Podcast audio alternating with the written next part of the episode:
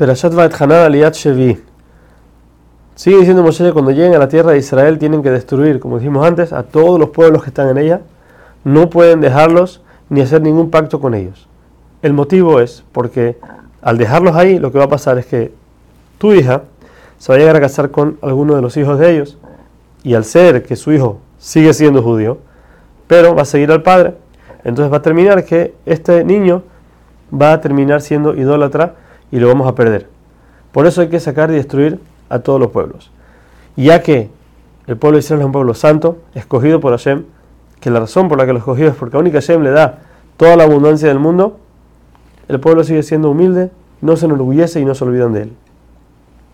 Por último, le dicen que tienen que saber que Hashem paga en el mundo venidero todas las cosas buenas que la persona hace.